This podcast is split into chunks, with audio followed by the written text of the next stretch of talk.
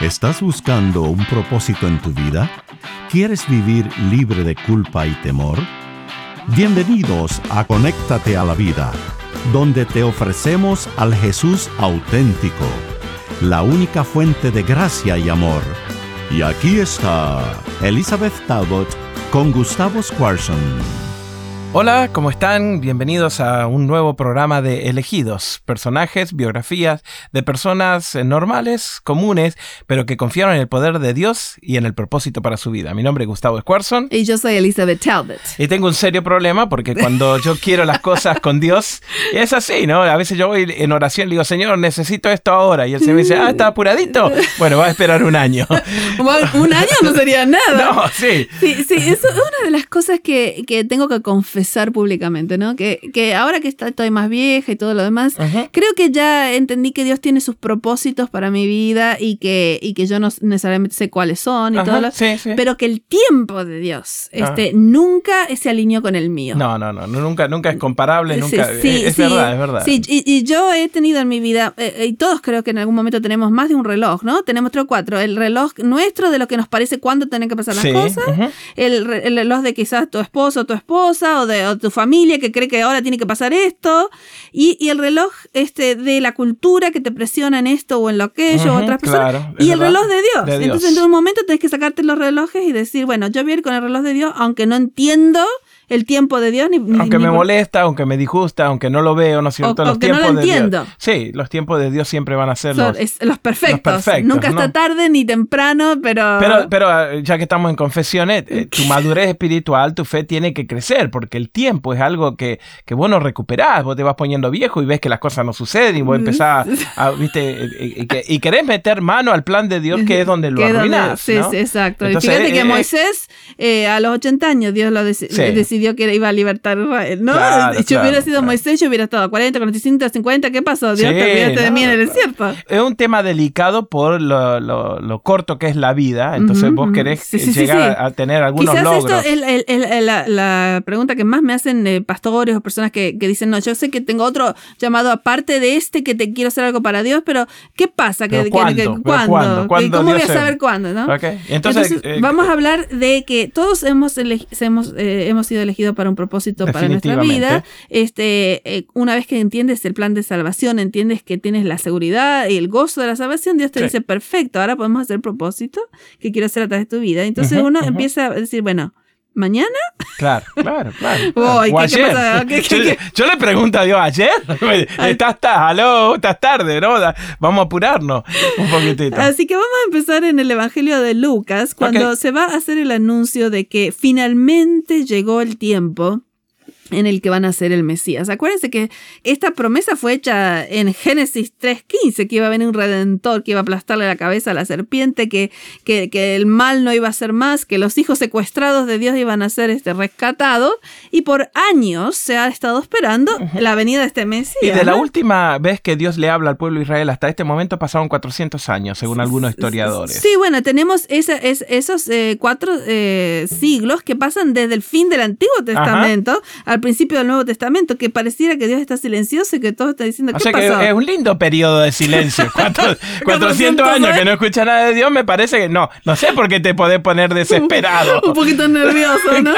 y entonces eh, eh, empieza el, Evangelio de Lucas, que es uno de los que nos da la mayor cantidad de detalles acerca del nacimiento de Jesús. este, y nos cuenta, eh, en realidad capítulo 1 y capítulo 2 de Lucas no están en ningún otro evangelio. O sea que nos da la, de él. Sí, nos da la más la cantidad de detalles. Y, la primer, el primer detalle es sobre una pareja que había querido tener hijos y si en algún momento hubieran querido tener hijos ya se habían olvidado porque, porque están viejitos ahora, se les pasó, digamos, el tiempo. Eh, que ellos entendían, pero van a tener una sorpresa. Así que vamos a empezar con Lucas capítulo 1, versículo 5. Capítulo 1, versículo 5. O sea, ahí empezamos, sí. Ahí empezamos al principio del Evangelio. Para que uh, se, me pegaron las hojitas acá de la Biblia. Hubo en los días de Herodes, rey de Judá, un sacerdote que se llamaba Zacarías, de la casa de Abías, y su mujer era de las hijas de Aarón. Hace que también era de. Las dos venían del linaje sacerdotal. Y se llamaba Elizabeth. Y fíjate lo que dice el versículo 6 en adelante. Ambos eran justos delante de Dios y andaban irreprensibles en todos los mandamientos y ordenanzas del Señor. Pero Versículo 7. No tenían hijos porque Elizabeth era estéril y ambos eran ya de edad avanzada. Que es una cosa muy grande, porque en aquel tiempo se creía que si uno era estéril era un juicio de Dios. Un castigo de Entonces, Dios. esos dos versículos no, no tienen mucho sentido para la gente en, en, aquel tiempo, que digan, eran justos delante de Dios, guardaban los mandamientos, guardaban esto y lo otro, pero no tenían hijos. Ellos no podrían haber puesto Yo, yo sé que no tiene mucho sentido, pero tiene, mu- pero tiene mucho sentido inclusive para nuestra vida. Nosotros también nos enojamos, porque somos estériles en algunos Otras, tiempos. sí, ver, Señor, si voy a ¿Qué- la qué- qué- iglesia, qué Señor, pasó? si ¿Qué- esto, si aquello, y le traigo un montón de, de- de cosas mías, Sí. y el Señor dice, Espera un poquito. es, es- es cuestión de tiempo, no de lo que tú hagas. Sí, y, y del plan de Dios, que Claro. yo nunca, los, nunca lo voy a saber completamente, ¿no? Claro, claro. Entonces, eh, aconteció que ejerciendo Zacarías el sacerdocio delante de Dios, que de paso eh, les tocaba quizás una vez en la vida. Quizás, O sea, quizás. quizás. O sea que muchos sacerdotes nunca iban al templo en Jerusalén. Este, a él le tocó por suerte ir y, y una vez que te tocaba ya no te tocaba más. Así que una vez en la vida, esto era una cosa Un grandísima. privilegio extraordinario eh, y, y este hombre habrá estado, ¿no es cierto? Sí, sí, sí, saltando de arriba para abajo. Sí. Entonces la, la gente se quedaba afuera esperando si Dios mandaba un mensaje especial eh, mientras estaba adentro. Entonces, versículo 11 está Zacarías adentro, está haciendo el, el sacrificio, haciendo el, Oficiando. incens- Ujú, el incienso y de repente aparece alguien. Versículo 11 del capítulo 1 de Y se le apareció el ángel del Señor puesto en pie a la derecha del altar eh, del incienso. Y se turbó Zacarías al verle y lo sobrecogió un temor increíble. Sí, y, y es, in- es increíble que estaba tan asustado que no se Ujú. dio cuenta que el ángel estaba a la derecha, porque eh, a la- cuando aparecía a la derecha eran buenas nuevas. Mm. O sea que él tendría que haber dicho, ¡Woohoo! El ángel vino a la Sí, derecha. ajá. Pero se, está, se, se turbó Zacarías al ver un, un, un, eh, ser Lo sorprendió, ¿no? Sí, Lo lo so- sorprendió so- y le dio temor, dice. Ok. Así que lo primero que le dijo el ángel, ¿qué le dijo en el versículo 13? No temas.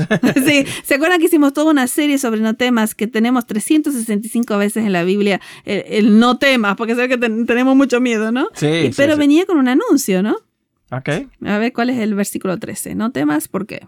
Pero el ángel de Zacarías le dijo, no temas porque tu oración ya ha sido contestada y tu mujer Elizabeth dará a luz un hijo y se llamará su nombre Juan. Juan, es muy interesante porque no creemos, eh, los que estudiamos todo esto académicamente, ¿no?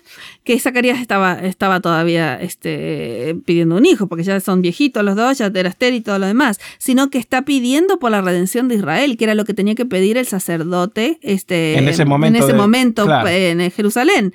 Pero nunca se le imaginó a él que su eh, pareja y su hijo iban a tener un rol, eh, iban a tener parte de la redención de Israel. Exacto, ¿no es cierto? Sí. Y que su contestación iba a llegar en este momento Entonces, cuando él ya se había dado Se por vencido. otro, Me imagino ¿no? que ellos habrán pensado, pero te pedí esto a los 20, a, los 30, a los 40, pero ahora a los 80, Claro, ¿no? pero lo que pasó es que Dios tenía un plan para ese hijo Claro. que tenía que ver con la redención de Israel, porque él iba a ser el que iba a venir antes del Mesías, que iba a preparar el camino para el Mesías. Viste que cuando vos esperás los tiempos de Dios, las contestaciones de Dios son mucho mejores. Porque él podía haber tenido un hijo a los 20 que había sido un judío normal, pero lo Sí, tuvo a los 80 que fue Juan el Bautista. Sí, sí, no sabemos qué edad era, pero era Bueno, viejito. sí, sí, sí, sí, Lo que pasa es que Dios cuenta tiempo diferente que nosotros. No solo que no solo lo que so- eh, dicen que mil años son un día y un día son un- mil años, sino que Dios tiene dos variables A en ver, su tiempo. Así que vamos a leer, eh, vamos a dejar el dedo ahí en, en Lucas, pero nos vamos a otro libro, a Gálatas, Ajá. donde, donde aparecen las dos palabras que usa Dios de su tiempo. Vamos a Gálatas eh, capítulo 4,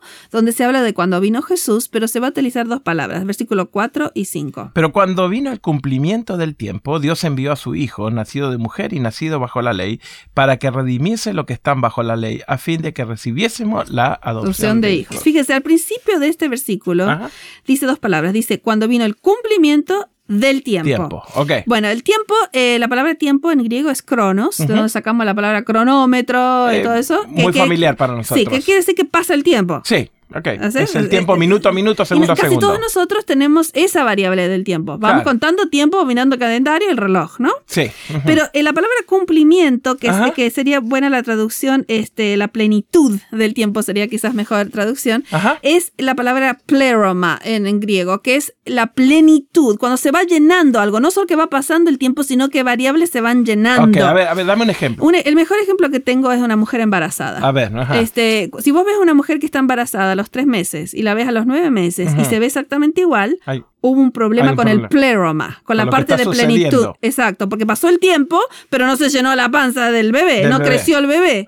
Entonces, el pleroma, la plenitud, es, son todas las variables que van creciendo hasta que llega el cumplimiento, la plenitud, y ahí el reloj da la alarma en el cielo volviendo atrás, en los 400 años, los cuatro siglos de silencio, Dios fue llenando. Llenando, llenando muchas cosas. Eh, y en la historia nos enseña que Alejandro el Grande, el griego, por ejemplo, unificó por primera vez en la historia del mundo todos los países bajo un solo idioma, por ejemplo. Así que iba a venir el Mesías cuando todos podían hablar el mismo idioma y, entender lo que es el, mensaje. por ejemplo, tenían una sola moneda en ese tiempo. En muchísimas variables que ahora no vamos a hablar, pero cómo se cumple algo en la plenitud de Dios es una cosa que nosotros no vemos porque está detrás de las escenas y que para Dios es aún más importante que el cronos, del hecho de que estén pasando los minutos. Así que si en este momento estás en un silencio de Dios, quédate tranquilo que aunque pase el tiempo, Dios, está, está, orquestando, está, poniendo todas las fichas en su posición para que cuando se llene, eh, Dios pueda actuar. Perfecto. Y por supuesto tenemos después, este, volviendo a Lucas, tenemos también a María, que tampoco era el tiempo de María, porque si no era el tiempo de sacar tampoco era el tiempo de María. Eh, ustedes saben que Zacarías se quedó mudo por no, por no creer lo que el ángel le dijo, ¿no? Pero después lo visitó a María, el mismo ángel Gabriel, y María era una doncella, era virgen, eh, aunque estaba este, eh, esposada, no, no estaban teniendo relaciones sexuales, ellos todavía no estaban casados, y, le viene a decir a Gabriel que va a tener un hijo. Y entonces, eh, fíjate que eh, fuera de tiempo también para María, ¿no? Y entonces eh, María tampoco sabe qué hacer este, con, esta... la, reacción fue más o menos la misma, ¿no es cierto? Excepto que ella no pidió ninguna señal, porque se sometió a lo que dijo el ángel. Vamos a ver el versículo 26 del capítulo 1 de Lucas. Al sexto mes, el ángel Gabriel fue enviado por Dios a una ciudad eh, de Galilea llamada Nazaret, a una virgen desposada con un varón que se llamaba José de la casa de David. Y el nombre de la virgen era María. Y entonces entró el ángel y le dijo, salve, eres muy favorecida. Y, María no sabe de qué está hablando. y entonces el ángel le dijo a María, versículo 30, no temas. También le dijo lo mismo que a Zacarías.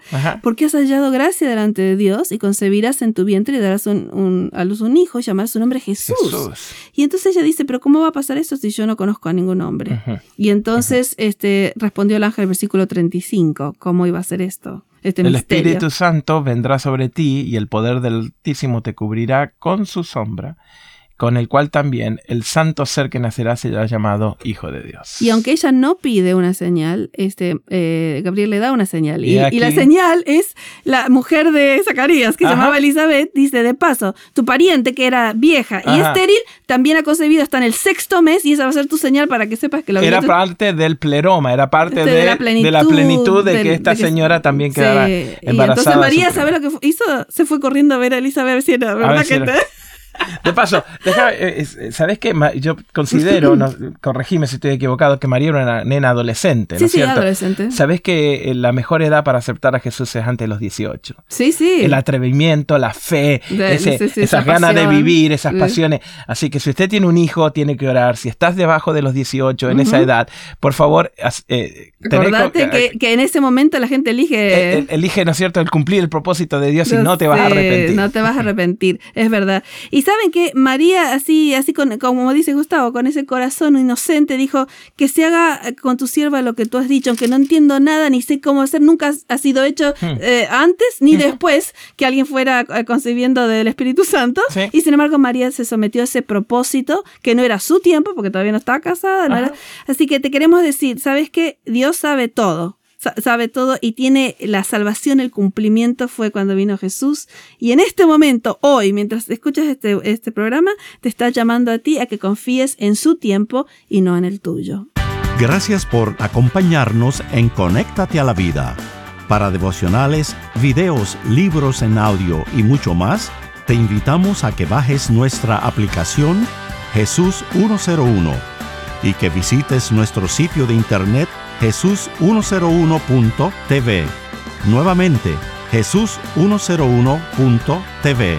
Hasta pronto y recuerda que con Jesús puedes vivir sin temor.